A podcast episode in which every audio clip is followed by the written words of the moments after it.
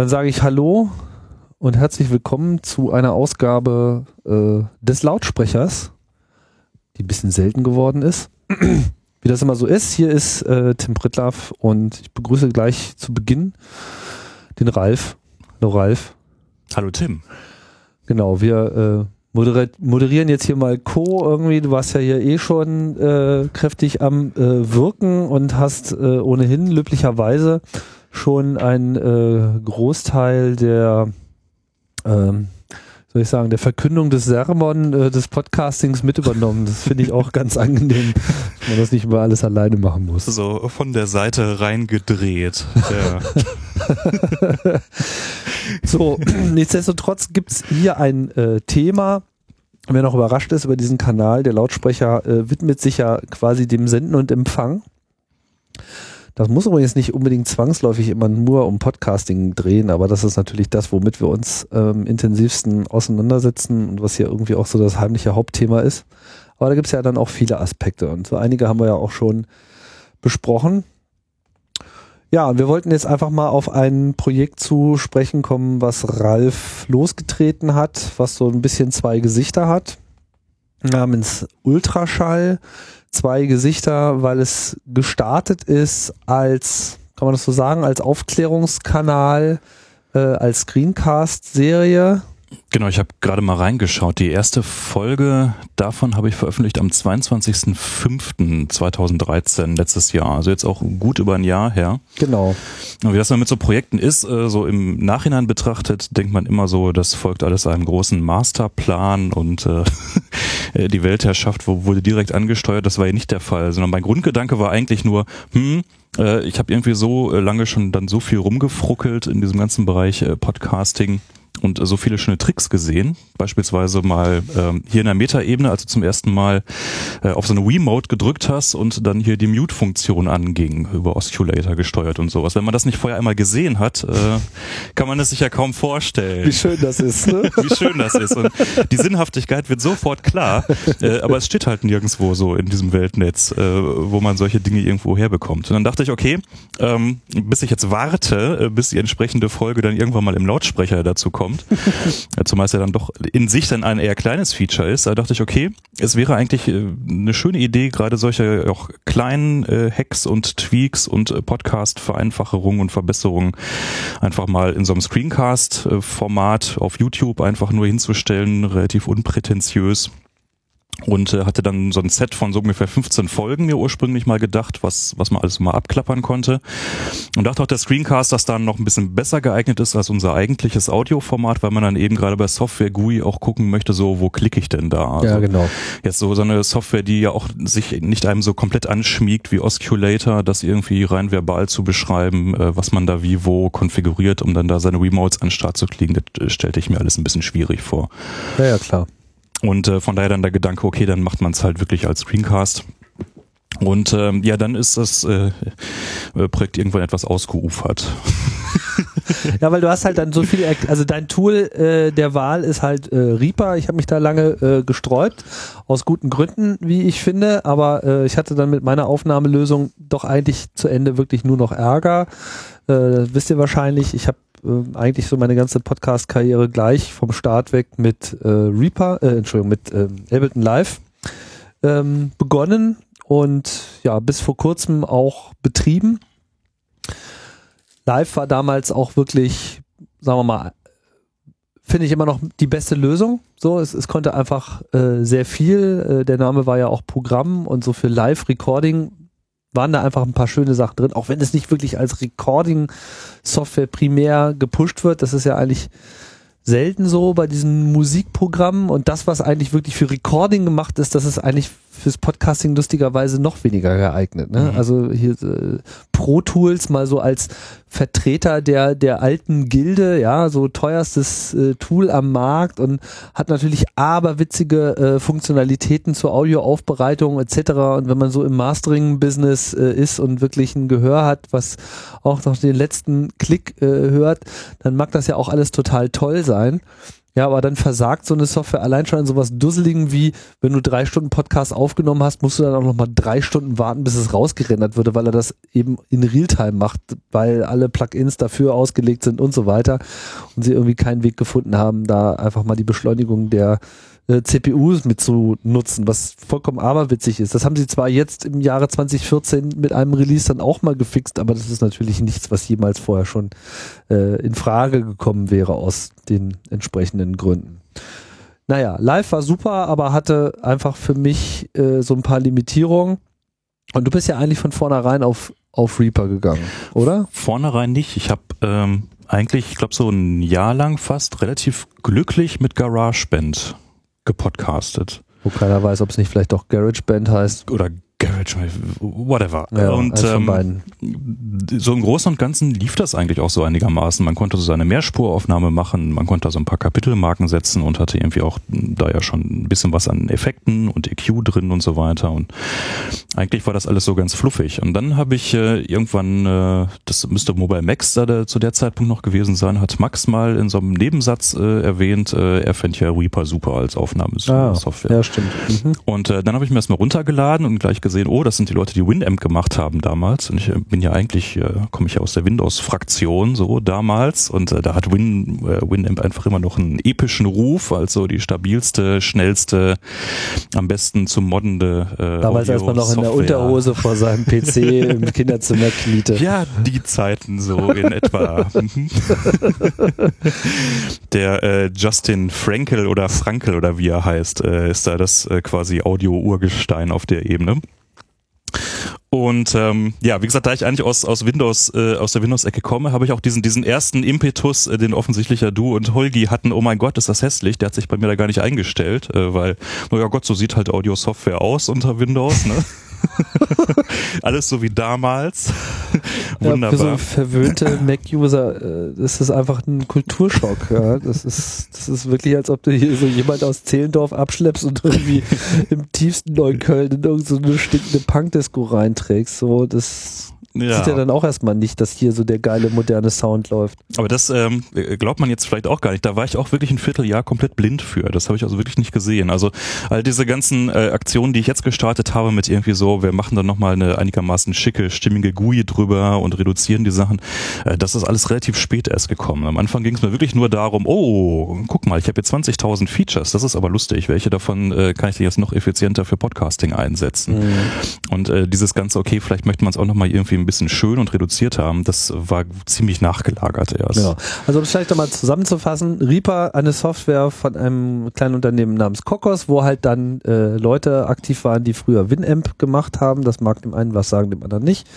Und äh, diese Software ist im User Interface schwierig. Ich sag's mal so, mhm. ja, es ist schwierig, es ist ein anderer Ansatz, man kann daran gewöhnt sein oder nicht, es ist schwierig, es ist sehr komplex.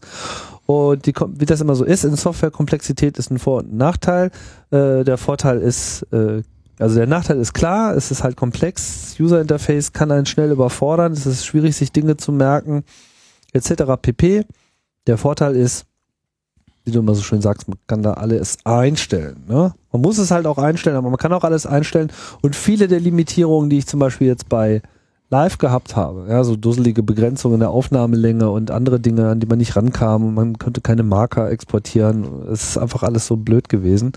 Ähm, die waren hier so nicht und sind auch nach wie vor nicht. Ansonsten wird die Software noch äh, fleißig weiterentwickelt. Da kommen am laufenden Meter Updates raus. Also es ist überhaupt nicht tote Software, kein Stück.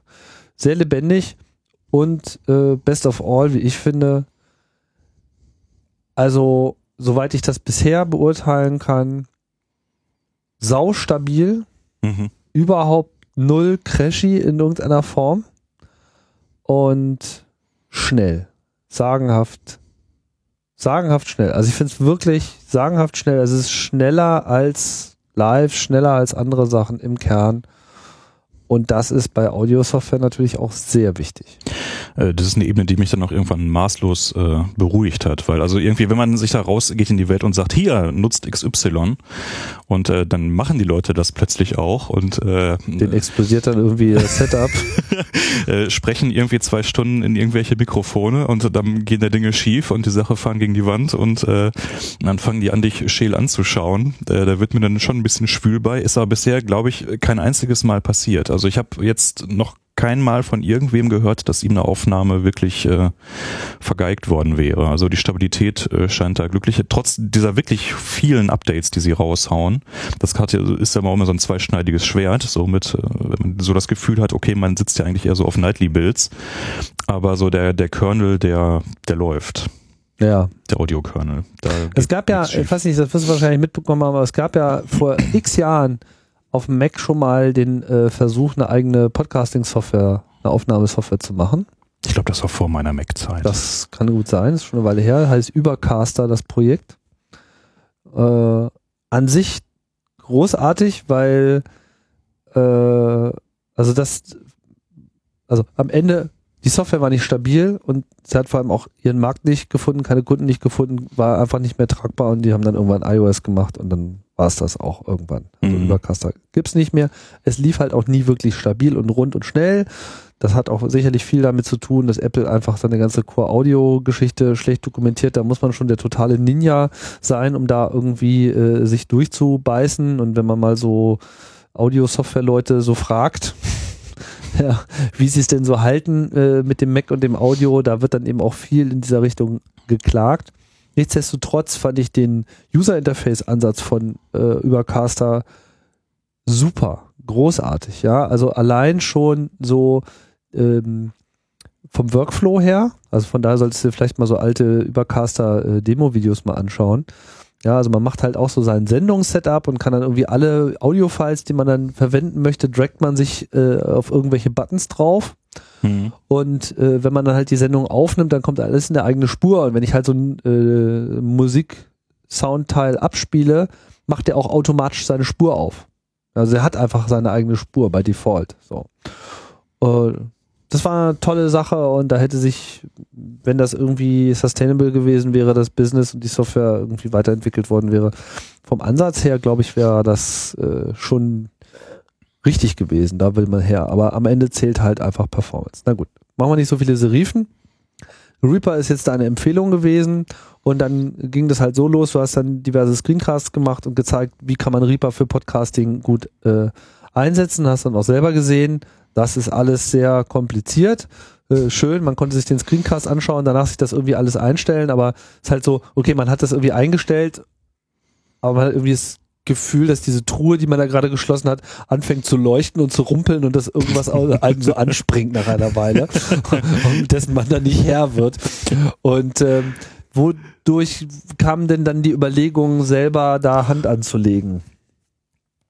Mm, also erstmal der, der Punkt, den du gerade genannt hast mit der, mit der Truhe, das ist wirklich so. Einer der Gründe für dieses Screencast war auch, damit ich selber einen Ort habe, wo ich dann nochmal wieder nachgucken kann. wie, wie war denn das hier eigentlich nochmal? Ja. ja, weil also gerade diese ähm, Mute-Funktion für die Räuspertaste ist schon echt äh, krude vergraben so in den äh, Reaper-Settings, wo man dann, wo die äh, zweite Maustaste darf man in diesem Podcast ja nicht sagen, äh, den, äh, wie, wie heißt das offiziell in, in der Mac-Welt? Der Alternativ. Secondary Click. Secondary Click, wunderbar, vielen Dank. äh, wo, wo auf welchem Pixel in der GUI man den genau zu setzen hat, damit man zu dem alles Entscheidenden dann auch völlig verwirrenden Dialog kommt, um das irgendwie zu konfigurieren. Also das, ähm, äh, ich äh, selber vergesse auch immer wieder Dinge, wenn man es nicht selber macht. Äh, der, der entscheidende Punkt, glaube ich, wo, wo ich mir gedacht habe, okay, jetzt lohnt es, das Ganze nochmal richtig systematisch anzugehen, war eigentlich, als ich gefunden habe, dass man alles, was man sich an Settings irgendwann mal einstellt, in einer einzigen Datei exportieren kann und die andere Menschen bei sich importieren und dann alles out of the box bei ihnen wunderbar ist. Es gibt eine Folge, ähm, wo ich jetzt im Nachhinein auch wieder denke, meine Güte, ähm, warum, warum habe ich sowas eigentlich gemacht? Ähm, das war die Folge 13, also schon relativ späte, Reaper für Podcasting Tune, wo ich wirklich irgendwie über eine Stunde äh, durch sämtliche Settings von, von Reaper durchgehe und das sind mal echt nicht wenige. Und ähm, da so irgendwie an, an gefühlt 60, 70 Stellen halt irgendwie äh, diskutiere, warum dieses Setting jetzt so oder so sein soll, ähm, das ist irgendwie dann doch totaler Nerdkram. Also das, ich hatte immer so einen Eindruck, wir, müssen das ganze Projekt irgendwie so einfach wie irgendwie möglich für die Leute machen, dass sie gar nicht nachdenken und gar nicht groß fragen müssen. Und äh, da war diese Folge 13 quasi äh, zwar aus, für Aufklärung gut, damit die Leute es irgendwie mal sich mal angucken können, aber praktikabel ist das nicht, dass jemand irgendwie eine Stunde lang in, in Settings rumkramt. Aber durch diese exportier all deine Settings und importier sie bei jemand anders, äh, hatte man plötzlich irgendwie einen Schlüssel in der Hand, um zu sagen, okay, äh, damit können wir jetzt systematisch hingehen und sowas ähnliches wie eine Podcasting-Distribution mal machen. Und äh, je tiefer man gräbt, desto mehr findet man dann bei Reaper, wo man da alles noch runter kann und wie man noch Extensions reinhängen kann und Plugins reinhängen kann und das Ganze immer noch relativ einfach innerhalb von, sagen wir mal, fünf oder zehn Minuten zumindest auf dem Mac äh, stabil aufgesetzt bekommt.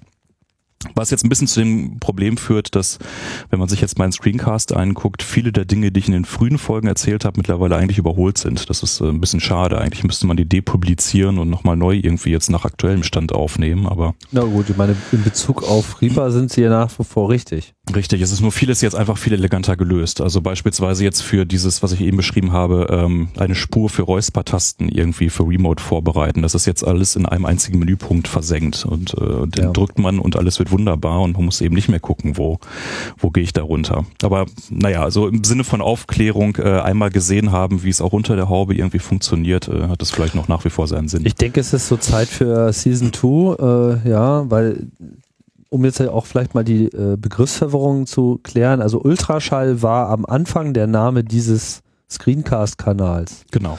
Und jetzt ist Ultraschall nach wie vor der Name dieses Screencast-Kanals, aber außerdem der Name einer, ja, wie nennst du es, Distribution von Reaper oder eines, also kann man ja, das so nennen? Ich, das trifft so in etwa. Ja, also so wie man das von Linux kennt, so man kann sich das Linux selber installieren und dann startet es einen äh, an mit seinen nackten Konfigurationsdateien und äh, mhm. äh, schwierigen Bereichen.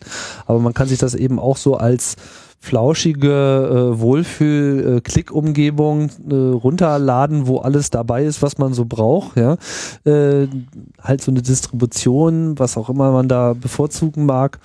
Und dann äh, ist es eben nicht mehr ganz so eckig, aber man kann halt jederzeit noch den die Motorhaube öffnen und genauso dran rumschrauben, wie das vorher auch war. Auch wenn jetzt Reaper nicht unbedingt so dafür also es nicht unbedingt so primär gedacht ist, und das ja auch noch ein etwas schwieriger Kampf ist, weil ihr müsst da, was müsst ihr machen? Also es ist halt erstmal quasi so ein, eine Myriade an Default-Optionen, äh, verschiedene Screen-Layouts, äh, die daherkommen mit ihren eigenen Ikonografien, plus so ein paar Skripte und in der neuesten Version ja eben auch so eine eigene Extension, die also richtig in die Innereien eingreift, um überhaupt bestimmte Funktionalitäten erst einstellbar zu machen oder überhaupt bestimmte Funktionalitäten überhaupt erstmal äh, äh, zu haben. Mhm. Und das ist jetzt quasi alles in so einem noch etwas, zum aktuellen Zeitpunkt noch etwas mühsam zu installierenden Paketchen.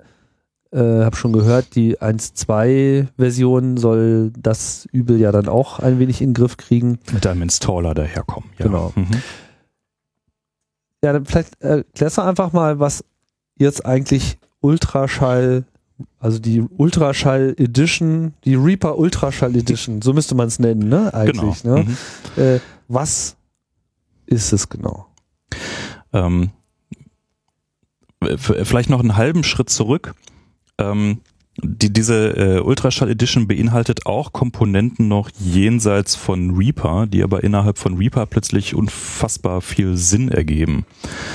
Ähm, Stichwort äh, eine klassische Skype N-1 Schalte, also dieses äh, Spielchen, ich habe einen Podcast und in dem habe ich einen Skype-Partner und ich möchte meine ganzen Signale an den Skype-Partner senden, aber nicht das, was er selber mir rüberschickt. Gab es auch eine schöne Folge schon hierzu im Lautsprecher. Ähm, das kann man auf Mac relativ einfach modellieren, ohne dass man irgendwelche Kabel legen muss und ohne dass man, äh, wie wir das jetzt hier in der Metaebene haben, ein schönes digitales Mischpult geht. Das kann man innerhalb von Reaper modellieren, allerdings nur, wenn man noch eine kleine Erweiterung nebenbei installiert, nämlich diese Soundflower. Äh, äh, die Soundflower-Erweiterung von Audiokanälen. So, und auch die haben wir angefasst und haben da quasi eine Ultraschall Edition draus gemacht. Also dieses Ultraschall umfasst schon mehr als nur Reaper an sich, aber hauptsächlich halt Reaper. Ähm Was du, glaube ich, an dieser Stelle noch sagen musst, also auch wenn du deine Vergangenheit bei Windows hattest, äh, mittlerweile ist deine Realität der Mac und Soundflower ist etwas, was man jetzt auf dem äh, ja. Windows-Rechner vergeblich suchen wird. Das ist halt eine Lösung für den Mac und diese äh, Distribution, so wie du sie machst, ist auch primär auf den Mac hin ausgerichtet. Richtig. Ähm, da sagen wir mal, ist, ist immer noch ein bisschen Forschungsbedarf ähm, notwendig. Ähm, diese ganzen Skins und die ganzen Extensions die wir, wer wir ist, äh, können wir hinterher auch noch äh, darauf zu sprechen kommen, funktionieren auch alle uneingeschränkt unter Windows. Aber wie du gerade äh, richtig sagst, gerade diese Rahmenprogramme, nämlich dieses Soundflower, äh, das gibt es für Windows nicht. Und äh, meine Hoffnung war eigentlich immer, dass es, äh, gerade weil das Ganze ja eigentlich ursprünglich hier von Windows kommt, es doch da auch irgendwelche Mittel und Wege geben müsste, um gerade so flexibles Audio-Routing unter Windows machen zu können. Da hat aber der Ron Bühler, das habe ich ihm auch äh, bei mir auf dem Blog, mal eine Plattform Plattform gegeben, dann mal ausprobiert und hat da also wirklich Tage und Wochen äh, sich rumgequält und kommt also dann leider zu dem Fazit, äh, so wie er von seinem Kenntnisstand her das einschätzt, geht es unter Windows schlicht nicht. Das ist ein bisschen deprimierend. Wenn da draußen bei unseren Hörerinnen und Hörern noch irgendwelche Experten für Jack sind, dieses ähm, jackaudio.org Framework, womit man eigentlich äh, sowohl unter Windows als auch unter OS X so verschiedene Audio-Routings modellieren kann, können Sie sich vielleicht diesen Blogpost, den sollten wir in den Shownotes verlinken, nochmal durchlesen und nochmal überlegen, ob Sie dann noch irgendwo weiterkommen. Aktueller Stand der Forschung ist, dass da wirklich eine Mauer ist, durch die wir derzeit unter Windows nicht durchkommen. Und äh, von daher mm, ist, ist schon im Moment ein bisschen so die, die Marschrichtung, okay. Da müssen wir den Hoff rufen. Ja, genau, tear down this wall. Äh, mit dem Angriffssteiner wird das alles in Ordnung kommen. Ähm, ja, also das, äh, wir konzentrieren uns im Moment eindeutig auf auf äh, die auf den Mac. Also auf, wenn ihr einen Mac habt, dann äh, spitzt weiter äh, die Öhrchen. Wenn ihr einen Windows äh, habt, dann auch. Aber äh, geht nicht davon aus, dass jetzt immer alles genauso eins zu eins anwendbar ist in dieser äh, Form. Das ist halt einfach so. Es ist halt auch nicht so gedacht gewesen, hier äh, eine Plattform auszuschließen, weil wenn Reaper da ohnehin schon läuft, warum nicht auch? Mhm. Aber was halt diese Schaltungen betrifft, ist es unproblematisch, aber die reinen Aufnahmetools und die Automatisierung, Kapitelmarken etc. pp, das geht natürlich selbstverständlich auch genauso unter Windows. Genau. Ähm, was wir, glaube ich, auch noch gar nicht gesagt haben, äh, Reaper kostet Geld. Äh, das sollte man, glaube ich, an dieser Stelle auch nicht verschweigen. Also im Gegensatz beispielsweise zu Audacity. Äh, es ist halt nicht Open Source, kostet aber halt schlanke 49 Euro und hat dann, glaube ich, irgendwie eine, ich weiß gar nicht, wie viel Update, äh, man dann da mit drin hat. Und sie haben eine extrem ähm, liberale Policy, was Testversion angeht. Also man kann das Ganze 30 Tage völlig uneingeschränkt, ohne irgendwelche Pop-ups und Banner ohnehin testen und auch danach wird es nie abgeschaltet. Also man könnte bis ans Ende äh, seiner Tage, meines Wissens nach zumindest, äh, mit äh, dieser Testversion leben, hat dann nur bei jedem Start halt irgendwie einen Hinweis. Aber man hat auf jeden Fall 30 Tage sind genau echt genug. Schlechtes Gefühl, aber volles Portemonnaie. genau. Wobei jetzt also 49 Euro äh, letztendlich dann also für das, was äh, man dann am anderen Ende äh, daraus bekommt. Ist schon sehr fair. Es gibt halt auch Commercial Licenses, also wenn man das jetzt wirklich kommerziell einsetzt, sollte man sich vielleicht dazu durchringen, weil am Ende ist das natürlich das, was die Entwicklung da auch am Leben äh, erhält. Und wenn man halt nicht zahlt, dann braucht man auch nicht zu hoffen, dass da sich viel tut. Richtig. Mhm. So, jetzt waren wir eigentlich woanders. Ja, wir waren eigentlich dabei zu umreißen, was ist eigentlich Ultraschall äh, genau. Jetzt mhm. haben wir schon mal die Einschränkungen vorweg gemacht. Es gibt da Komponenten, die für die, wie soll ich sagen, für die Gesamtdenke dieses äh, Toolsets eigentlich auch essentiell sind, um bestimmte Sachen zu machen, wie zum Beispiel Soundflower. Das geht halt so nur auf Mac. Aber es gibt auch noch weitere externe Komponenten, die nicht ganz so extern sind, nämlich diese zum Beispiel bestimmte Extensions für Reaper, die jetzt nicht aus dem Hause Ultraschall kommen, sondern eher auch aus dem unmittelbaren Umfeld der Reaper-Entwicklung. Äh, das OpenSWS, was ist das genau? Also das sind die sogenannten SWS-Extensions. Das ist so ein bisschen ähm, so der Beta- oder Alpha-Spielplatz für zukünftige Reaper-Features, hat man manchmal so den Eindruck. Das ist ein Teil der Reaper-Kernentwickler, betreiben das so als Projekt nebenbei, ähm, wo sie Extensions quasi ausprobieren äh, und zur Verfügung stellen, auch als Bundle zum Installieren äh, innerhalb der ganz normalen Reaper-Oberfläche kommt dann oben neuer Menüpunkt, äh, wo dann die ganzen neuen Features alle versammelt sind. Und der Oberbegriff für diese Features wäre hauptsächlich, denke ich, so Workflow-Orientierung. Und äh, da wird man natürlich dann als äh, Podcaster ganz hellhörig. Und von daher findet sich also in diesen Feature-Sets, die sie einem dann da anbieten, eine Menge spannender Dinge. Äh, mittlerweile nutze ich jetzt, glaube ich, so in meiner Distribution auch so, ich glaube, ungefähr zehn von deren Erweiterungen in unterschiedlichen Kombinationen. Also das ist auch so ein Punkt, der ähm, mittlerweile zwingend, äh, den liefere ich jetzt mittlerweile in der Distribution auch mit aus weil die jetzt gerade in einer echten Sturm- und Drangphase sind und richtig so Nightly Builds rausgeben. Mhm. Äh, und die laufen dann auch nicht immer so komplett stabil. Also dann stürzt also Reaper an sich nicht ab, aber ähm, äh, da kommen dann so gewisse Inkonsistenzen rein und um das äh, den Leuten da draußen zu ersparen, ähm, ist die empfohlene Version quasi im Download enthalten. Dann, dann mit drin, genau. Bin ich da mal den Weg gegangen, dass, dass man. Aber da das ist dann auch die Mac-Version, die du derzeit da in diesem richtig. Download hast, ne? Genau. Also es wäre schon, glaube ich, immer ganz angemessen, nochmal explizit auch nur eine Windows-Distribution Windows, ja. zu machen, wenn auch ohne Soundflower, aber wo zumindest das entsprechende SWS-Plugin mit drin ist. Genau, das wäre ganz, äh, das wäre ganz sinnvoll. Ähm, zu den Jungs und ich weiß gar nicht, ob da auch Mädels sind. Ich glaube, es sind wirklich nur Jungs. Ähm, hatten wir auch mal ein bisschen Kontakt und einen kleinen Austausch. Das ist alles Open Source, was die machen. Die haben das alles, äh, wollen es auf GitHub ablegen. Im Moment sind sie noch irgendwo in einem anderen Repository. Ich weiß gar nicht wo um äh, zu schauen, ob wir dann also mit unseren Erweiterungen eigentlich bei denen unterschlupfen.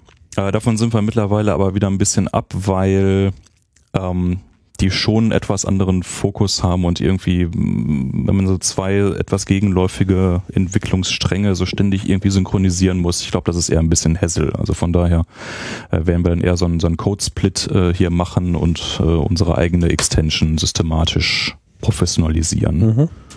Und das SWS dann einfach noch parallel dazu, dazu laufen lassen.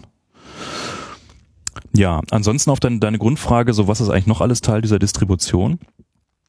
Ähm, eine Hauptaufgabe war es halt erstmal so Komplexität rauszunehmen aus der Software. Also wenn man Reaper normal startet, ohne irgendwas zu machen, ich habe ich es nicht durchgezählt, aber man hat glaube ich so gefühlt. Warte mal Sekunde. Hm? Also technisch haben wir jetzt sozusagen beschrieben, was ist drin. Ja, also Reaper lädt hm. man sich selber runter. Genau. Und mit dem Installationspaket kommt die richtige Version dieser SWS-Extension, mhm.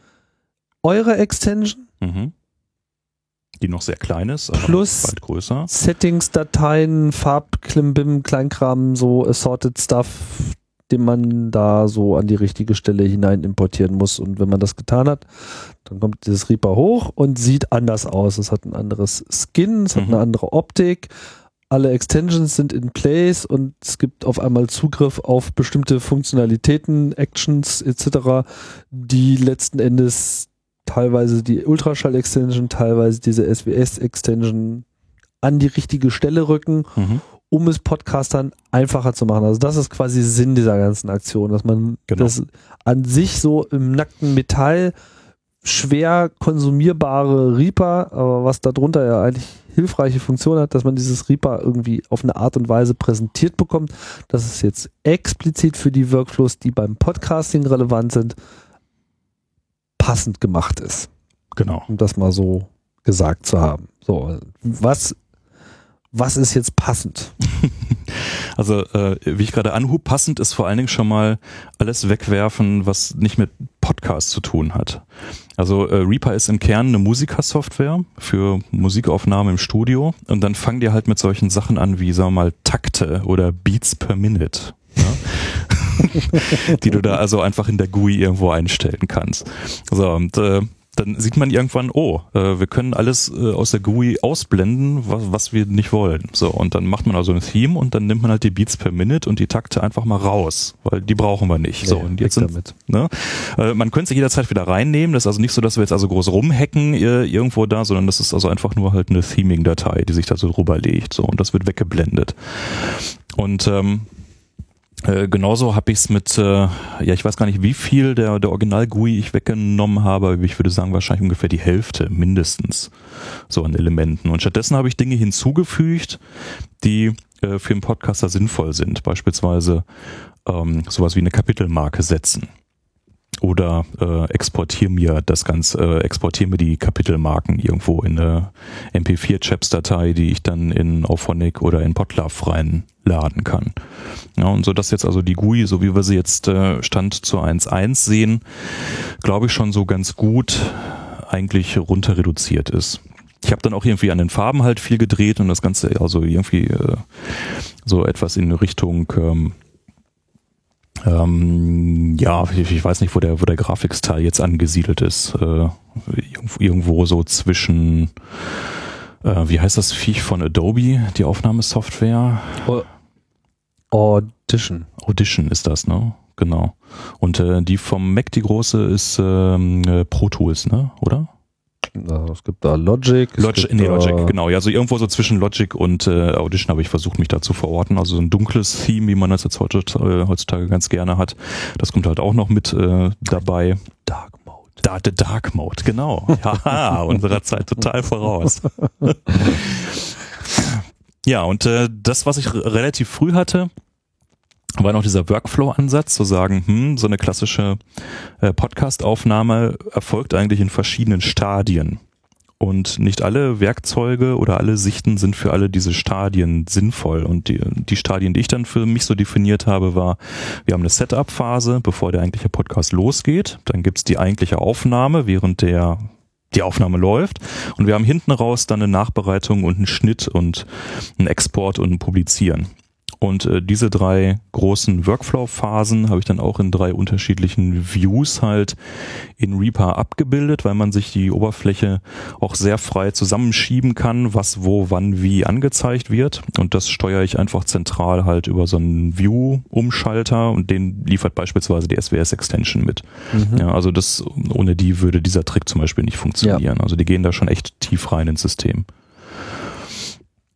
Naja, und so ist jetzt also der Gedanke, äh, dass man also diese drei Stadien dann einfach durchläuft nacheinander und genauso ist jetzt auch das neue Podcast-Menü oben aufgebaut, wo auch nochmal Funktionen zusammengefasst sind, die man einfach von oben nach unten chronologisch quasi während einer Aufnahme durchläuft um da einfach irgendwie so ein bisschen Struktur reinzukriegen. Weil egal mit welcher Software äh, man irgendwie neu anfängt, am Anfang ist es eigentlich immer erschlagend. Und der Gedanke war da schon okay, ja, die Leute müssen wahrscheinlich schon noch vorher auch irgendwie so 40 Minuten meinen Screencast reinkriegen, aber dann äh, anschauen, aber dann danach werden sie auch innerhalb der Software so ein bisschen an die Hand genommen und geführt. Und das sind so ungefähr die Schritte, die ihr nacheinander durchlaufen solltet.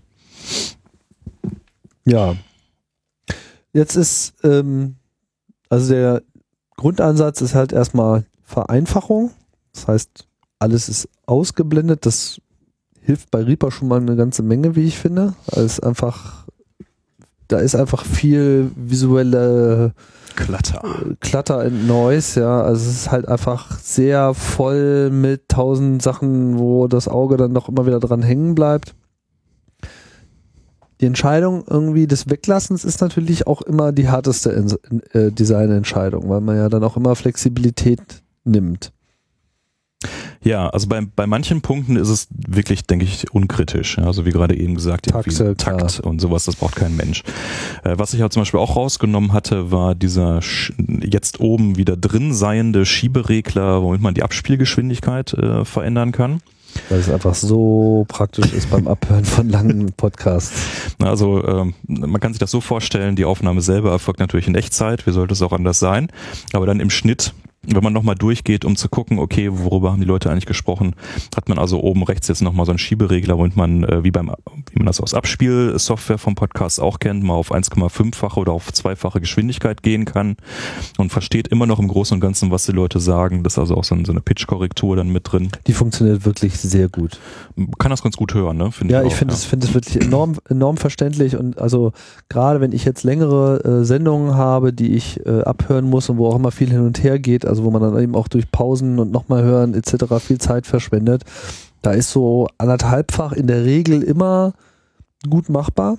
So, und das ist halt einfach 50 Prozent Zeitgewinn. So, mhm. das ist äh, nicht zu vernachlässigen. Äh, ist auch, dass man dann in gewisser Hinsicht, wenn man schon drauf konzentriert ist, so, also wenn es darum geht, so Links äh, niederzuschreiben oder Inhaltszusammenhang, also wenn man sich wirklich dann in dem Moment auch drauf konzentriert, hat man einfach den Vorteil, dass man dann das auch so, also nicht mehr, nicht nur, dass man sich Zeit spart, sondern dass immer so ein Themenwechsel kommt ja nicht von eben auf gleich, sondern das zieht sich dann auch immer ein bisschen und wenn man das eben auch schneller hört, dann kriegt man es irgendwie auch schneller mit. Das ist mal zumindest so mein Eindruck. Mag anderen anders gehen. Also sehr praktisches äh, Ding.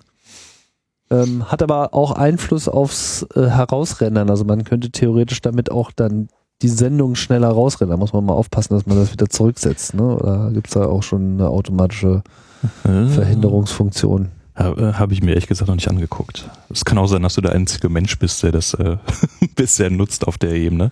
Ich glaube nicht, dass allzu viele sich da draußen ihre Podcasts nochmal wirklich komplett durchhören, nachdem sie produziert haben. Ähm, nee, das mag bei vielen nicht unbedingt so sein, aber bei manchen sicherlich schon. Ja.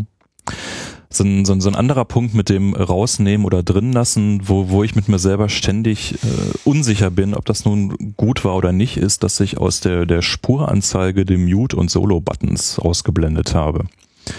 Hintergrund war da, dass ich versuche während der Aufnahme zu verhindern, dass die Leute irgendwo überhaupt Unfug machen können und äh, denen also so viel Fehlermöglichkeit wie möglich rausnehmen. Wenn du während der Aufnahme hingehst und irgendwie mal Spuren mutest und das irgendwie nicht mitbekommst oder sowas, ist vielleicht eher uncool.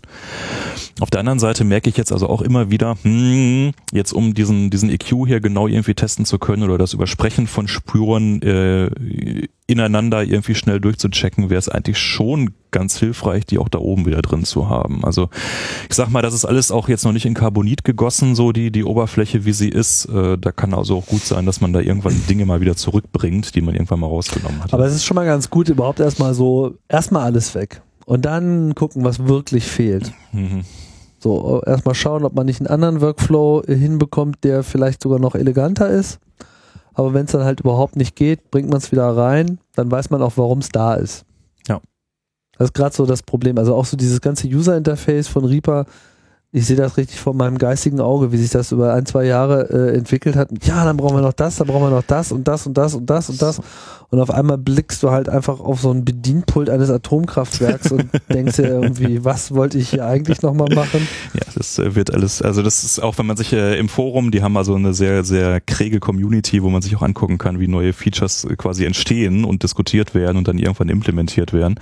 Äh, das ist äh, wirklich Christmas Tree Approach at, at its best. Ja. Immer noch was Neues dranhängen und hier noch eine Girlande und Also was ich de- dem Trupp empfehlen würde, nicht, dass sie irgendwie, dass ich einen besonderen Zugang hätte oder auch nur davon ausgehe, dass sie mir zuhören, aber so grundsätzlich, wenn eine Software so einen Punkt erreicht hat, ist eigentlich der, wirklich der Moment gekommen, wo man mal innehalte soll, innehalten sollte, sich überlegt, was ist eigentlich wirklich wichtig und an der Stelle vielleicht einfach mal eine Trennung vornimmt. Man wirklich sagt, okay, wir machen jetzt hier mal die Audio-Engine, die eigentlich die Kernfunktionalitäten äh, vornimmt und trennen das ganze User-Interface komplett ab. Ja, bauen, weil jetzt wissen wir auch, wo, sagen wir mal, das eine aufhört und das andere anfängt. Oder zumindest sollte man das wissen. Und bauen dafür vielleicht mal auch eine moderne API. Ja, also komplett neue API, die quasi dieselben Dinge macht, aber mal einheitlich und ordentlich und zeitgemäß und ne, mit UTF-8 und all diesen anderen Errungenschaften des 21. Jahrhunderts. Das fände ich mal sehr schön. Dann könnte man nämlich vielleicht auch wirklich mal hingehen und sagen, okay, jetzt bauen wir auch mal ein komplett neues User-Interface, was nur für Podcasting gedacht ist. Also wo sozusagen diese ganzen anderen Sachen auch gar nicht erst da sind. Nicht nur nicht sichtbar und ausgeblendet, sondern nicht existent, nicht, nicht im Code vorhanden, sondern man baut quasi nur auf dem schwer zu lösenden Teil, ja, und sowas wie diese ganze Encodings und Rausrendern und Pipapo und ne, das Mhm, ganze mhm. Zeitmanagement, das ist halt schwierig. Aber wie es dann eben im User Interface zugänglich gemacht wird, ist ja nochmal eine ganz andere Sache. Da könnte man dann eine schöne, einfache Podcasting-Software machen. Ja, das hast du gesagt. Ja. Ähm, also ich, ich bin gespannt, wie, wie weit wir da noch kommen, um äh, auch einfach jetzt mal kurz dieses Wir aufzulösen. Genau. Was hat sich denn da überhaupt getan? Weil du hast ja dann quasi irgendwann diesen Punkt gehabt, jetzt habe ich das alles erklärt, jetzt muss ich das mal äh, ändern, so eine Distribution äh, losgetreten und die bestand ja am Anfang auch nur aus quasi Defaults. Also am Anfang war das ja wirklich nur Genau. visuelles plus wie muss man diese ganzen bekloppten Settings, die sich da in so Kaskaden von Einstellungsfensterchen anbieten und alle so unverständlich sind, wie muss man die einstellen? Das einmal abgespeichert, so im Sinne von, äh, das mag jetzt nicht 100% euer Setting sein, aber es ist 95% von dem, was ihr auf jeden Fall äh, schon mal haben wollt Mhm. und womit ihr auch deutlich mehr Aha-Effekte habt. Und durch diese visuelle Ergänzung äh, blickt ihr eben auch im Wesentlichen nur auf das, was für euch interessant sein sollte. Und dann gab es den nächsten Schritt, wo Dinge wünschenswert und wurden und gefordert wurden, die so nicht gingen, Genau. die man nicht einstellen konnte. Also Reaper bringt halt eine Menge an unterschiedlichen API-Schichten mit. Ähm, das wäre jetzt wahrscheinlich ein bisschen zu umständlich, die jetzt alle irgendwie so durchzugehen, aber äh, man kommt dann relativ schnell dahin, äh, okay, es gibt hier so eine Makrosprache, mit der ich also äh, mir vorgelieferte Aktionen anders zusammenschalten kann und da unten drunter landet man dann irgendwann ähm, auf ähm, Perl, womit man ein bisschen weiter äh, weiterkommt und da unten drunter verbindet sich dann aber noch eine C++-Schicht. So und Muss ich korrigieren. Hm? Python. Python, genau, nicht Perl, sondern Python, danke. Ähm, und äh, äh, leider, das hast du eben auch schon mal angedeutet, ist diese, diese API, die sich gerade oben auf der Makroebene und auf der Python-Ebene abendet, äh, dann doch immer ein bisschen halbgar. Und äh, man merkt relativ schnell, hm, ja, eigentlich will man ja noch tiefer runter. Und äh, da ich aber dann doch immer eher, eher so nur der äh, Hobbyprogrammierer war und meine 68.000er Assembler-Zeiten dann auch mal so einfach äh, 25 Jahre her sind, ähm, äh, haben wir ja in der Freak Show, ich weiß gar nicht, vor vier, fünf Ausgaben oder sowas, äh, war ich ja zu Gast und haben ja mal einen Aufruf gestartet, äh, ob sich denn nicht äh, unter unseren Hörerinnen und Hörer irgendwo Entwickler finden, insbesondere auch so im C, C++ Umfeld, ähm, die da mal so ein bisschen draufschauen und äh, Lust haben, da mal für Ruhm und Ehre mal irgendwie ein bisschen mitzuwerkeln. Und äh, dann äh, sehr schnell und sehr effizient haben wir da die ersten beiden gefunden. Das war der Malte Dreschert und der Heiko Panjas. Ähm, äh, beide gestandene Informatiker und in völlig seriösen, äh, gesitteten äh, Informatikverhältnissen unterwegs. No more. äh, die halt äh, dann auch einfach mal so Lust und Laune hatten, so so als Hobby mal so hier in die Community, beides Podcast-Hörer in die Community mal so was Sinnvolles äh, auch anzubieten. Und jetzt gerade vier Tage alt äh, ist noch hinzugestoßen der Daniel Lindenfelser, äh, der glaube ich nochmal so richtig, das, wie sagst du dann immer, so das große Breitschwert äh, im C++ äh, Bereich auspackt. Beithänder. Weil Malte und Heiko, Malte äh, und Heiko, deren Homezone ist C dann eigentlich doch auch nicht. Und ähm, da bin ich jetzt sehr gespannt, äh, wie tief runter wir da jetzt äh, gerade in Sachen der GUI äh, noch, noch, noch laufen können. Weil das merkt man bei der SWS-Extension schon. Äh, die setzen halt intern dann, dann auf C auf und die bauen schon eigene GUI-Elemente wirklich rein in die Oberfläche. Und äh, da würde ich mal sagen, im Prinzip können wir das jetzt auch. Ob wir es überall müssen, müssen wir mal schauen. Aber jetzt gerade bei solchen Elementen wie jetzt der Jingle Player, was äh, eigentlich so das große Feature in der 1.2 wird, dass man so seine Soundschnipsel, Einspieler, Intro, Extro und so weiter auch direkt in der Oberfläche äh, starten und verwalten kann, ohne dafür noch wieder externe Software oder kabelgebundene Einspieler oder sowas zu haben. Dafür will man schon so ein klein bisschen GUI haben und ähm, ja, da werkeln wir gerade dran. Und das ist also dieses Wir sind jetzt also im Moment dieses äh, Vier-Mann-Team. Das Schöne daran ist, dass das alles so tiefenentspannt ist, ne? weil keiner bezahlt uns, keiner hat große Erwartungshaltung, sondern wir machen das einfach mal so Mhm. for the lols. For the Lies, ja, das ist immer das Beste. Und ähm, ja, das hat ja auch durchaus schon äh, Ergebnisse erzielt. Was macht denn diese Extension jetzt eigentlich? Also an welcher Stelle war sie denn überhaupt das erste Mal nötig? Also was war denn die nicht so ohne weiteres herauskitzelbare Funktionalität, die dann da implementiert werden musste? Die erste, die wir gemacht haben, war das Parsen von Shownotes rein in Reaper Chapter Marks. Ähm, wenn man also das Glück hat, dass die Shownoter einem Shownotes mitschreiben, entsteht dann ja eine Shownotes-Datei. Die man sich auch online in diesem Pad anschauen kann. Und da gibt es dann auch so einen View-Umschalter. Ähm, gibt mir jetzt die Show Notes nur runtergedrillt, also ein Drilldown nur auf die Chapter-Einträge, also die Kapitelmarken. Und die kann man sich dann als Datei runterladen. Und diese Datei können wir jetzt in Reaper einlesen, auch UTF-8-konform und dann werden die automagisch direkt in Reaper als Kapitelmarkeneinträge äh, verarbeitet. Und dann äh, muss man also nicht selber noch äh, die ganzen Bezeichner reintippen und die an die richtige Stelle schieben, sondern ein Großteil dieser Arbeit ist dann dadurch schon erfolgt. Ne? Und da hast du halt so ein bisschen klassisches äh, Textparsen, was du da machst und äh, ein bisschen Dateihandling, also wie äh, machst jetzt irgendwie einen Datei öffnen, Dialog und ähnliches. Und das sind eben dann Dinge, die so out of the box äh, mit dem vorhandenen API-Set von Reaper nicht gingen. Und da äh, haben wir unsere erste kleine API für geschrieben. Die nächste Ausbaustufe wird dann sein, dass wir nicht nur die Chapters importieren, sondern die kompletten Show Notes. Das wird dann, glaube ich, schon ganz spannend, wenn das haben wir auf dem Potlauf-Workshop gesehen, dann irgendwann mal so dieses ganze Timeline-Feature äh, so, sich so richtig Bahn bricht in den Playern, dass man also ständig quasi so äh, Teletext äh, durchlaufen hat, was die Shownotes sind zu der jeweiligen Stelle. Das klappt natürlich nur, wenn die Shownotes dann auch wirklich Sekunden oder Millisekunden genau geschnitten sind auf das Audio. Und sobald mhm. ich halt anfange, dann im Podcast zu schneiden, äh, muss ich halt eigentlich die Shownotes mitschneiden. Und äh, das klappt eigentlich sinnvoll nur, wenn sie auch wirklich irgendwo in der Schnittsoftware, sprich in dem Fall dann Reaper, äh, vorhanden sind. Und dafür haben wir dann also dann einen Komplettimport der ähm, äh, Shownotes, äh, dann auch nach Sprecher irgendwie separiert, wenn man es haben möchte.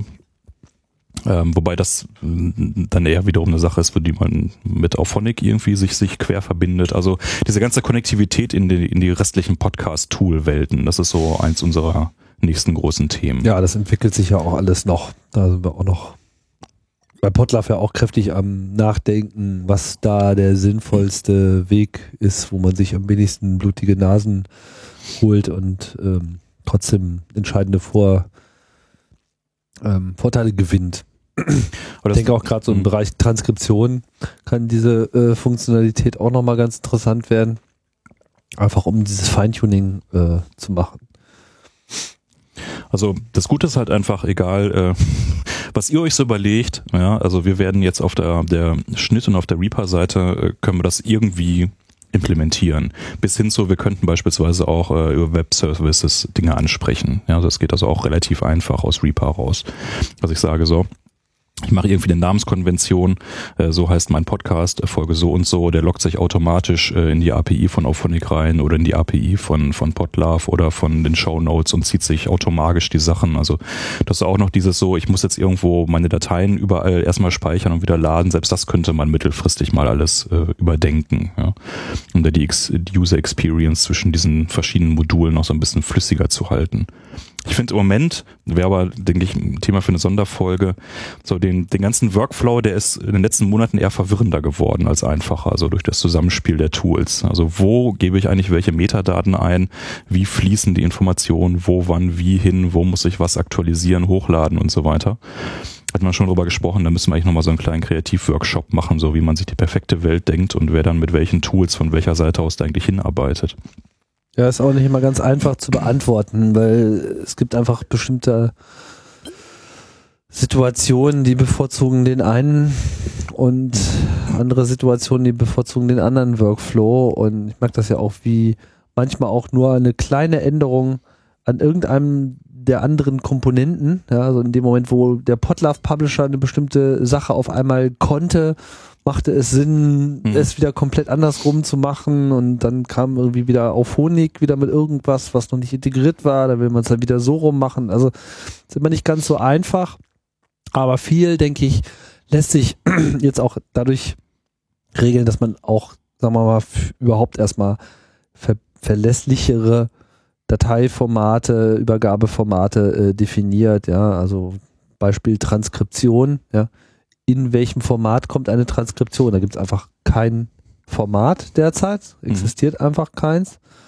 Es gibt welche, naja, die von Leuten vielleicht häufig verwendet werden, aber die einfach dann auch den Anforderungen nicht entsprechen. Das ist, sehen wir zum Beispiel auch als unsere Aufgabe an, da jetzt bald Lösungen zu liefern, damit das dann eben auch mit dem Webplayer funktioniert, damit das auch irgendwie äh, vielleicht auch mal von Auphonic gefressen wird. Ja, kann ja durchaus sein, dass man so eine Transkription mit reinlädt und dann eben auch tatsächlich so einen Texttrack mit in so eine Datei reinwirft. Warum nicht? Ja, mhm. also äh, und das kann das dann eben auch alles irgendwie ermöglichen. Ne? Und wenn man das halt bei euch auch noch reinlädt und dann eben auch noch fein justiert, so, ah, der Satz, der hier gesagt wird, der fängt aber wirklich genau da an und nicht fünf Sekunden vorher, ne? dann hätte man bei Bedarf eben auch noch dieses Feintuning. Nicht, dass jetzt jeder unbedingt das auch immer äh, braucht, mhm. aber wir merken ja auch, manchmal eine Weile sehen solche Features irgendwie sinnlos überflüssig und braucht auch keiner mäßig aus. Dann stürzen sich auf einmal alle drauf und äh, man fragt sich kurze Zeit später, wie man denn eigentlich jemals vorher äh, hat ohne das Feature leben können. Ja? Also ich sage nur Kapitelmarken. Ja, das war einfach vor zwei Jahren gab es keine. Niemand hatte welche. Niemand wusste, wie man die erzeugen soll, geschweige denn, dass es auch nur irgendwelche absehbaren Workflows gab, die einem das dann quasi von A bis Z auch wirklich beibehalten. Und dass es dann auch noch zuverlässig funktioniert in allen Medienformaten. Und jetzt zwei Jahre später äh, muss ich einen Podcast irgendwie schon so ein bisschen schräg von der Seite angucken lassen. ja, es ist schön, äh, worüber ihr alles gesprochen habt, aber wo sind denn bitte die Kapitelmarken? Ja, ähm, äh, sorry. Also es gibt ja auch durchaus eine Fraktion da draußen, die das anprangert. Ne? Die also sagt, äh, ja, diese ganzen Metadaten und diese ganze Technik, das ist doch alles irgendwie äh, Selbstbespiegelung und die Leute sollen doch lieber sich auf ihren eigentlichen Content konzentrieren. Ich äh, gehöre nicht zu dieser ich auch. Fraktion. Als, äh, ich arbeite ja in der Bibliothek. Äh, Metadaten. Ja, und alles, äh, ja, als, äh, am Ende ist es ja alles for the users und ähm, und für Google, das darf man auch, mal nicht und, äh, vergessen. Äh, für Google und andere Suchmaschinen, die da vielleicht noch kommen mögen. Und das ist, da denken wir auch viel drüber nach. Also die ganze Maschinenlesbarkeit, gerade mit Transkription, das ist so eine, eine weitere Büchse, die äh, dann nochmal geöffnet wird. Das könnte auch Pandoras Büchse sein. Hm. Ja. Wollen wir überhaupt, wollen wir überhaupt gefunden werden? Ja. Wer weiß, wer uns dann findet. Ja. ja naja, aber auf jeden Fall, ähm, also ich glaube wirklich, dass es sinnvoll ist, ähm, seine Podcasts schon so, so gut wie halt irgendwie möglich mit, mit Metadaten zu versehen. Aber dass es auch irgendwie so unser Job halt sein muss, dass diesen Weg dahin so einfach und angenehm wie möglich zu gestalten. Ja. Wie du eben sagst, also zwar gerade, also gerade was, äh, um es nochmal zu betonen, also gerade so Kapitelmarken und ähm, dann vor allem auch Transkription, ja. Also ich kann ja verstehen, dass manche Leute das nicht irgendwie als wichtig erachten. Und vielleicht ist es auch nicht wichtig beim bestimmten Podcast-Format. Aber alles, was so halb, eine halbwegs brauchbare Halbwertszeit hat, und das ist relativ viel da draußen, äh, profitiert davon in vielerlei Hinsicht. Erstens, also, ne, ist immer dieses, dieses Ding im Internet, ne, so finden ist einfach, wiederfinden ist unmöglich. Das äh, macht es schon mal auch für einen selbst.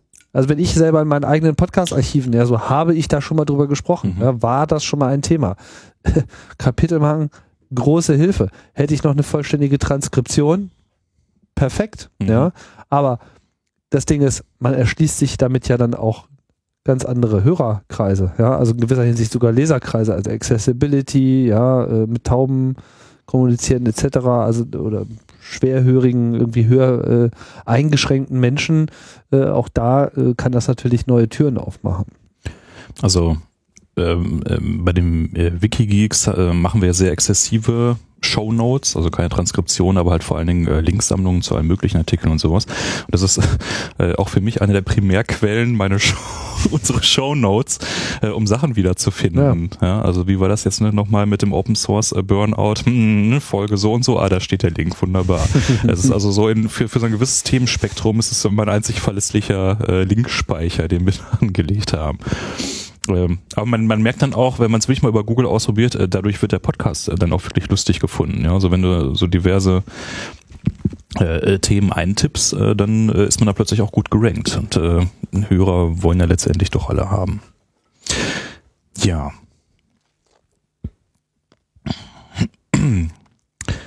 Ansonsten ähm, könnte man vielleicht noch mal ein paar andere Ausblicke geben In was für eine in welche Richtung es noch äh, gehen soll, ja.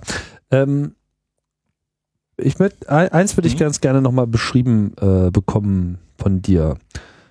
Äh, Jetzt, man hat sich das jetzt irgendwie alles installiert, ne? Ultraschall, also die Reaper Ultraschall Edition runtergeladen und es irgendwie auch geschafft, das alles äh, an die richtige Stelle zu machen. Dann startet man das Ganze.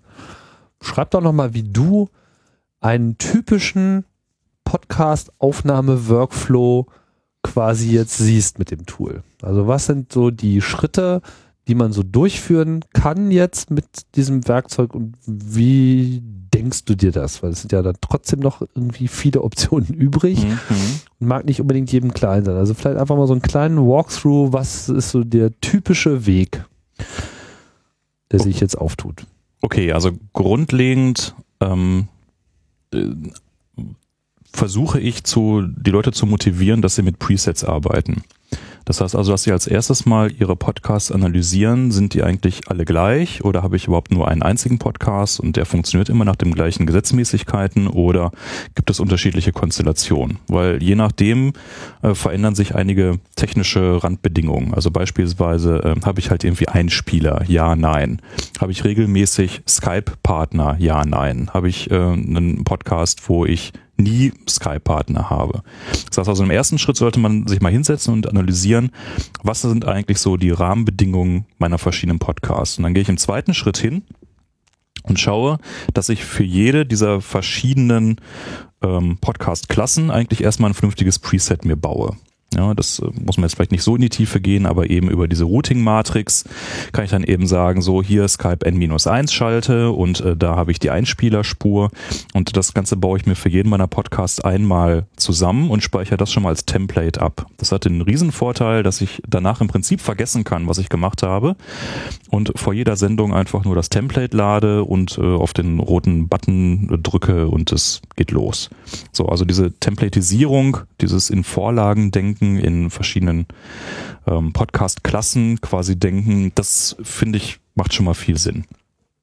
Die zweite Stufe ist dann, wenn der eigentliche Podcast äh, losgeht, äh, startet man halt erstmal so seine, seine ganzen Programme, die man alle dafür braucht. So. Und das ist ein Schritt, der mich noch ein bisschen nervt, wo ich auch schon überlegt habe, ob man nicht auch sogar den irgendwie automatisieren sollte. Das heißt also, dass man diese verschiedenen Templates der Podcasts auch noch äh, so automatisiert, äh, okay, das ist immer ein Skype-Podcast, dann wird auch Skype automatisch hochgefahren oder es wird dann auch immer hochgefahren, äh, Osculator äh, für meine Remotes, um die Räuspertasten zu haben oder ähnliches. Vielleicht lässt sich das aber auch so lösen, indem man die einfach nur äh, irgendwo alle in einen Ordner packt und wiederfindet. Also ich merke, dass ich immer wieder Programme suche, so irgendwie, wie hießen die jetzt eigentlich nochmal? So, und wenn ich einen Podcast starte, will ich immer fünf Programme hochstarten. Also, naja, da könnte man irgendwie das eine oder andere noch schöner machen. So, aber man fährt dann also die Geschichte hoch, ähm, hat seine Programme dann da am Start, unter anderem halt Reaper, lädt seine Vorlage rein, macht nochmal äh, einen Audiotest, ob die Aussteuerung soweit alles okay ist. Da haben wir es auch so gebaut, dass man bei der Aussteuerungsanzeige so den goldenen Bereich zwischen minus 6 dB und minus 12 dB, in dem man so landen will beim Sprachpodcast, dass der nochmal besonders hervorgehoben ist. Man also auch über Steuerung oder Untersteuerung relativ gut da sehen kann. Und dann läuft der Podcast eigentlich durch in die Aufnahme halt. Man schaltet dann auch diesen View von dem Setup View rüber in den Aufnahme-View. Die Aufnahme läuft. Ich kann während der Aufnahme äh, Kapitelmarken setzen, entweder dann über die Remote oder über die Tastatur. Kann ich natürlich auch halt nachträglich äh, mir reinholen über die Show Notes und wenn die Aufnahme durch ist, gehe ich in den Schnitt rein, ähm, verschiebe eventuell noch irgendwie Kapitelmarken, füge, äh, füge fehlende hinzu, importiere die halt von ähm, dem äh, Shownotes-Projekt, wenn ich welche habe. Und am Ende kann ich das Ganze exportieren, was jetzt auch gerade ähm, schon neu nicht nur ausprobiert, sondern was also auch up and running ist, äh, weil es eine Standardfunktion von Reaper ist, das neue Multitrack-Feature von Auphonic, dass ich also jede einzelne Sprecherspur in eine Einzeldatei raus exportieren kann. Das geht also auch mit zwei Klicks. Und äh, dann schiebe ich das Ganze also zu Auphonic hoch. Äh, und äh, von da ab ist dann eigentlich so der, der ganz normale weitere Workflow. Habe meine Kapitelmarken, die ich aus äh, Reaper raus exportiere und das Ganze dann halt in Podlove und in Auphonic reinschiebe. Und dann ist die Aufnahme eigentlich soweit im Kasten. Was ich in der nächsten Screencast-Folge nochmal erklären werde, ist so das Datei-Handling. So, wo schreibe ich eigentlich welche Dateien hin, wie benenne ich die ganzen Ordner, wie ist da so ein bisschen die Logik. Das ist eine Geschichte, wo, äh, glaube ich, die Leute noch so ein bisschen am Rumschwimmen sind und da würde ich, äh, hatten wir auch vorher auch schon mal kurz drüber gesprochen, mal ein bisschen. Genau, wo vielleicht auch ein paar Defaults, äh, glaube ich, ganz angemessen wären. Genau.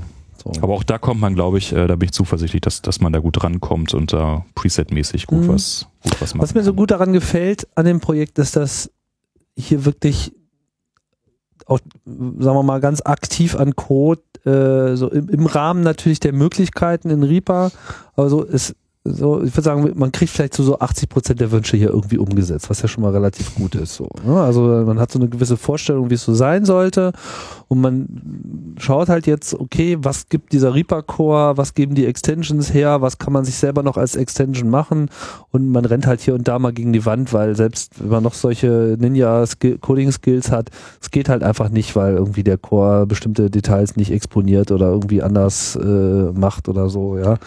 Ähm, aber gefühlt kommt die Wand ganz schön spät. Ja, also ja genau. Also es wird auf jeden Fall, es, es, es, kriegt alles sehr viel mehr, mehr, mehr, mehr Weite und man merkt dann eben auch so im Rahmen dessen so, was man eigentlich jetzt vom Workflow auch wirklich braucht. Also weil häufig denkt man sich, ja, wenn wir jetzt das und das machen, dann macht man das.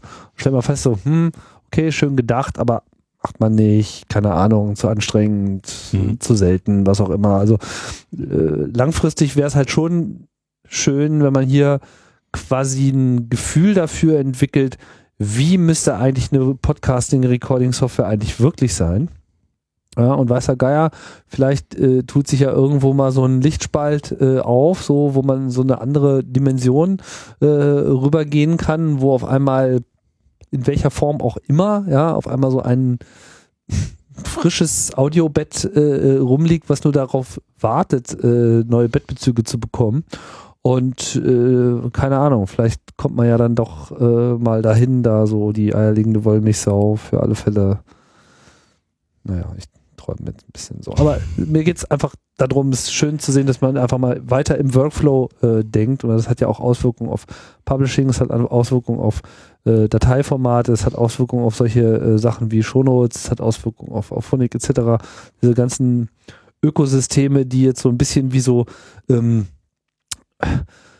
ja, wie so eine Gaswolke eigentlich, ja, aus der sich dann irgendwann mal so ein fertiges äh, Sonnensystem, so ein Planetensystem daraus entwickelt, ja. Also man merkt, dass sich da so das eine oder andere schon zusammenklumpt äh, und, und, und, und diverse Himmelskörper äh, auftauchen, die aktiv dabei sind, sich so den Weg frei zu räumen, ja, also sich gegen andere Asteroiden und Zwergplaneten und was sonst alles da noch so äh, herumlungern mag, äh, so ein bisschen den, den, den, den, den Platz streitig zu machen.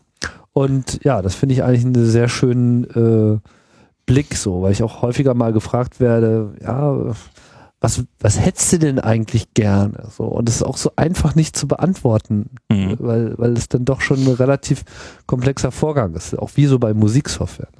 Was, was ich immer merke, ist, was, was ich vor allen Dingen brauche, ist Sicherheit beim Podcasten. Also ich weiß nicht, also dir wird es wahrscheinlich anders gehen, aber ich vermute vielen der Hörerinnen und Hörer da draußen.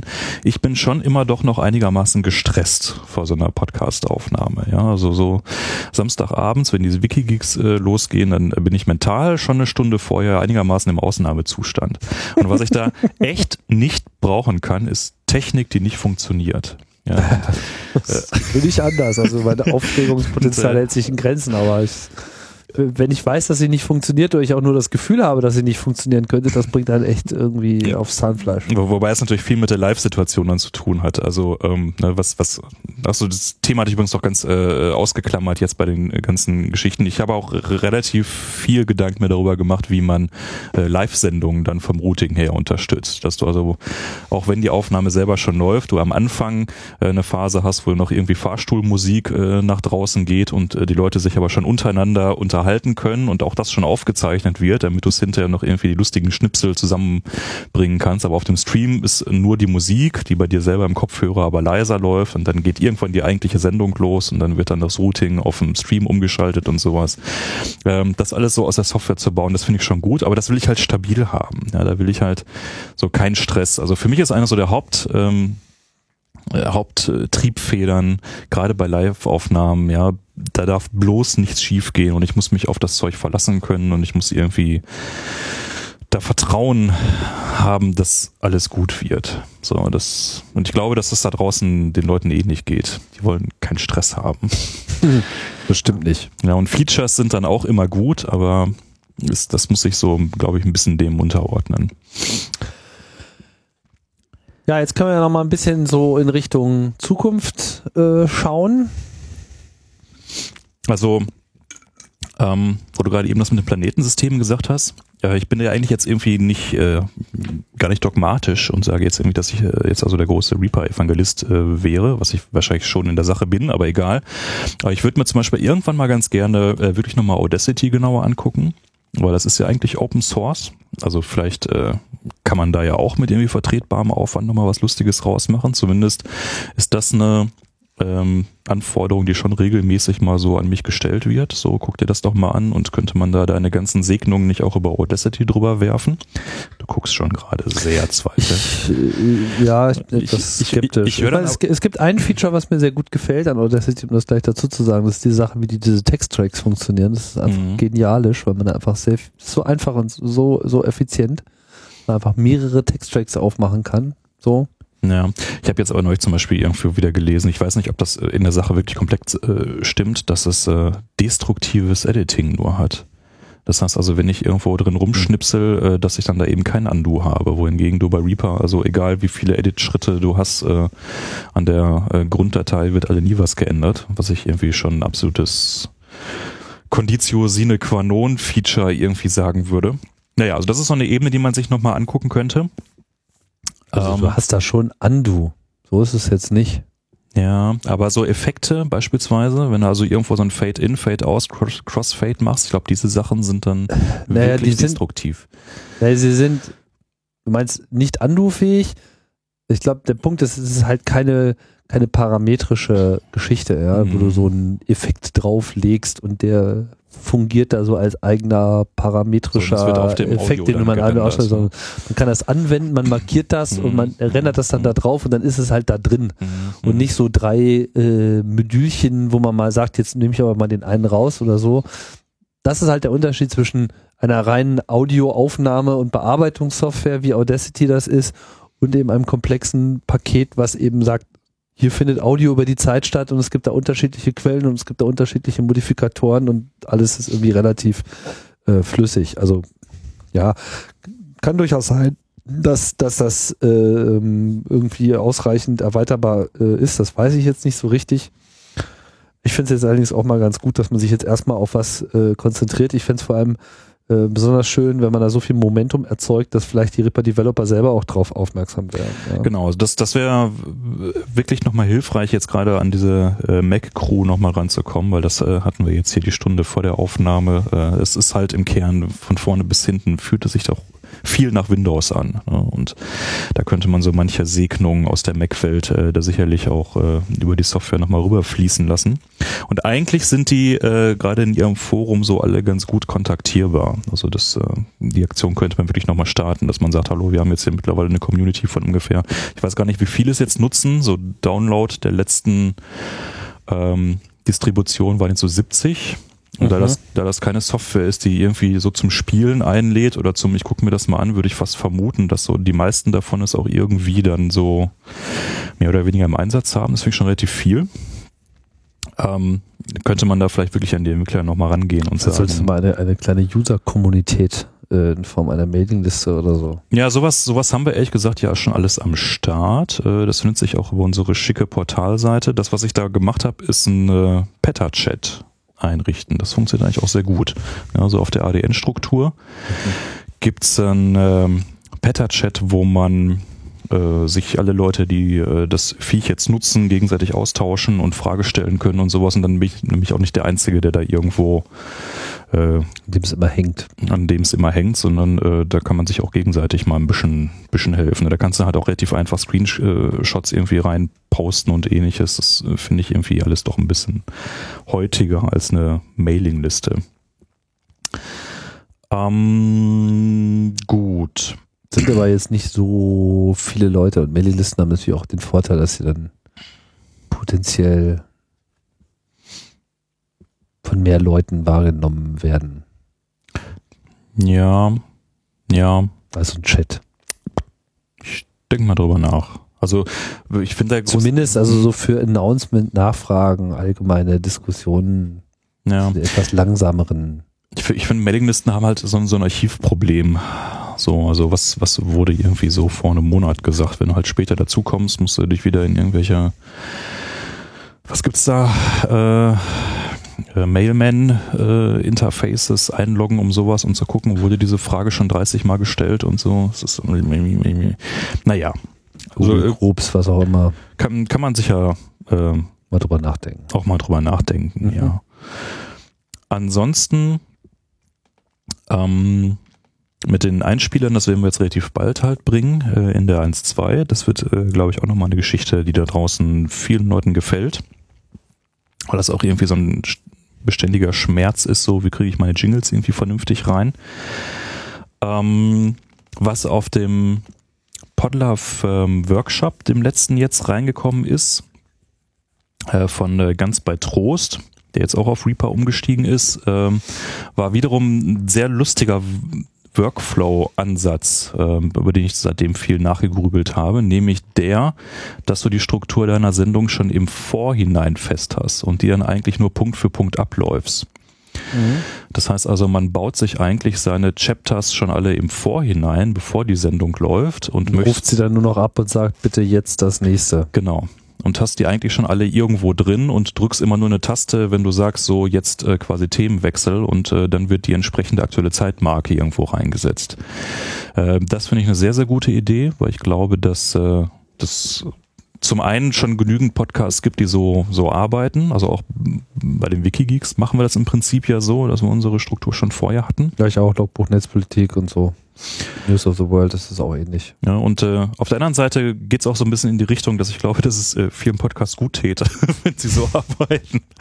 ja, und sich äh, ein bisschen mal vorher Gedanken machen, was sie eigentlich so erzählen wollen. Ja. Und da kann dann ja so ein äh, gut implementiertes Feature auch durchaus dann mal so einen kleinen pädagogischen Motivationsschub vielleicht bringen, sich dann mal auch äh, mit so einer Herangehensweise mal äh, zu beschäftigen. Weil häufig ist es ja auch so, dass man im Vorfeld einer Sendung motivierter ist als im Nachfeld. Ja, das heißt also, wenn die Sendung eigentlich schon im Kasten ist, hat man eigentlich dann nicht so richtig Bock, sich dann noch wieder zwei ah, Stunden jetzt noch Shownotes und so. Ja, ja. und wenn du das aber im Vorfeld machst und man freut sich dann so und dieses und jenes, äh, vielleicht ist das ähm, ganz clever. Also in die Richtung würde ich gerne nochmal gucken. Ja, dann der Installer ist halt echt wichtig, weil das hast du am Anfang schon gesagt. Das ist zwar jetzt alles, finde ich, brauchbar dokumentiert, wie es gemacht wird, aber es sind schon irgendwie so Operationen auf Dateisystemebene, wo ich denke, okay, das, das kriegen wir wirklich auch irgendwie ein bisschen hin automatisiert. Aber mal schauen, wie schick wir den dann machen. Ja, und dann haben wir irgendwann, glaube ich, äh, wieder so, ein, so eine Phase, wo wir dann mal wirklich noch explorativer gucken können. So, okay, wir haben äh, irgendwie eine gewisse Grundmanpower im Entwicklungsbereich und was, was wäre dann so das nächste große Ding, was man dann mal angehen möchte. Und da sind wir auch noch ziemlich offen und für jegliche Art von äh, Hinweisen und so weiter. Äh, ja, total offen. Wir reagieren sowieso gut auf Treten. Das heißt also, wenn irgendjemand da draußen echt irgendwie Schmerzen hat und irgendwas total stört, das, äh, wir haben halt keinen Masterplan jetzt für die nächsten zwei Jahre, ne? sondern äh, wir machen dann das, was der Community da draußen hilft. Das ist gut. Ich mag das. Ich habe ja einen Masterplan für die nächsten zwei Jahre, da lässt sich sowas dann immer ganz gut integrieren.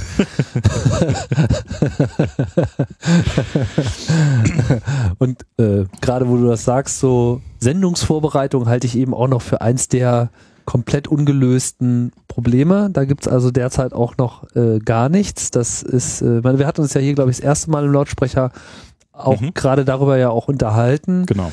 Und ähm, das Problem ist, dass natürlich hier wirklich jeder Podcaster seinen anderen Ansatz hat, aber trotz alledem sowas wie sich auf Themen einigen, Links sammeln, ähm, es jedem, der an der Sendung teilnimmt, zugänglich machen, kollaboratives äh, Sammeln und kollaboratives Strukturieren und dann eben mit dem Value dann übernehmen und dann im Idealfall schon so zum fertig abfeuern, zack, und jetzt das Thema, zack, Titel ist schon äh, gesetzt, man muss irgendwie gar nichts mehr äh, abtippen, was weiß ich, auf dem Beamer steht äh, der Kapiteltitel äh, groß äh, zu sehen für alle, ja, also auch so dieses Begleit Grundkonzept von, man hat so eine Vorstellung eines Sendungsverlaufs und mhm. bringt es einerseits in die Aufnahmesoftware für äh, Metadaten, bringt es aber auf andererseits auch in so ein Environment rein, so alle wissen, was jetzt das Thema ist, man sieht die Links, mhm. ja, man sieht vielleicht schon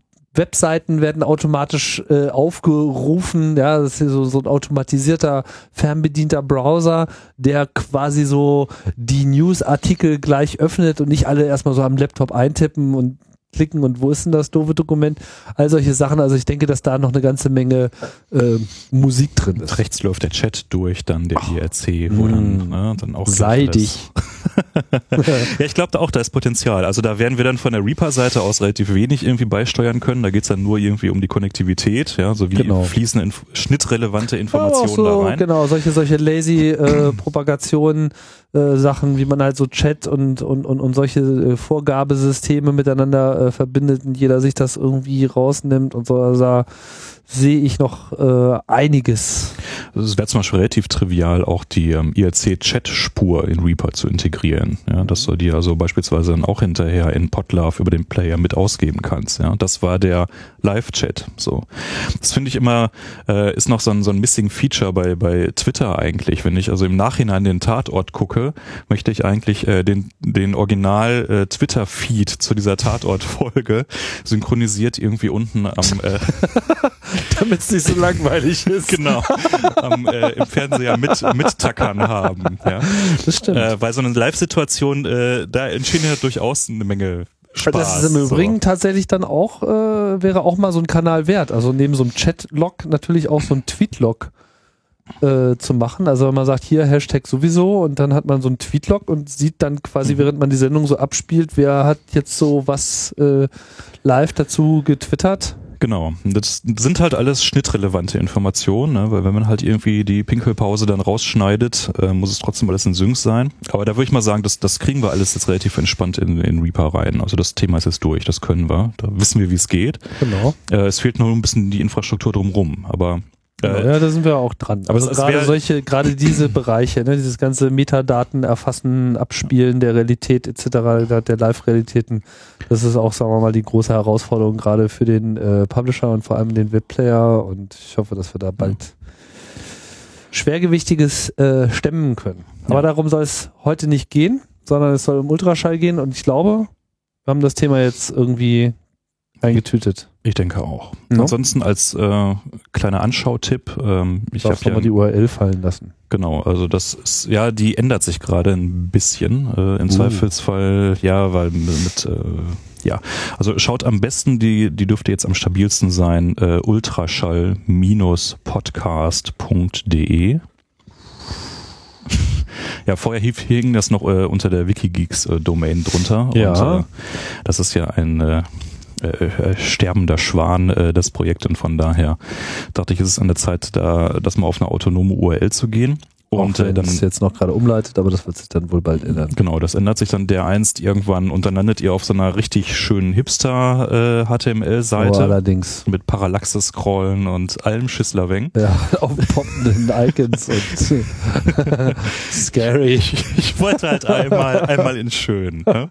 Genau, da findet man dann im Übrigen auch den Vortrag, den du auf dem letzten äh, Potluck-Workshop gehalten hast. Genau, den wollte ich nämlich pluggen. Ähm, genau. Direkt äh, am Start habe ich den da drin, da gibt's quasi nochmal so das äh, ganze Mindset des Projektes nochmal in hoffentlich kurzweiligen äh, 44 Minuten zusammengefasst. Genau, und dann auch natürlich etwas visueller als äh, hier. Aber ich dachte mir, das macht auch mal Sinn, das so ähm, einzuführen. Also, wer von euch auf der Suche ist nach einer für Podcaster angepassten Aufnahmelösungen. Reaper könnte euch da helfen. Zusammen mit Ultraschall haben wir auch den Vorteil, dass wir alle so ein bisschen gemeinsam dieses Thema Workflow Development gemeinsam angehen. Das ist eigentlich ganz gut. ich merke auch hier täglich, also da ist noch viel zu holen. Und es gibt immer das eine oder andere, wo man gegenstoßen kann, aber es ist jetzt eigentlich sehr schön, dass es da so das Team von drei Entwicklern jetzt gibt, die da äh, bereit sind, da den Dornröschenkampf durchzuführen, ja, sich durch die Dornenhecke äh, mit mehr oder minder breiten beidhändigen Schwertern. Ja, also da ist sicherlich der ein oder andere Hautritzer dann auch mal dabei, ja. Aber nur mit dem richtigen Schmiss kann man auch zum Erfolg kommen. Ralf, Ja. machen wir Schluss? Machen wir Schluss. Genau. Das war's. Diese Sendung wurde mit Ultraschall aufgenommen. Hurra. Hurra. Jetzt auch mit Kapitelmarken und alles wird gut. Bis bald. Tschüss.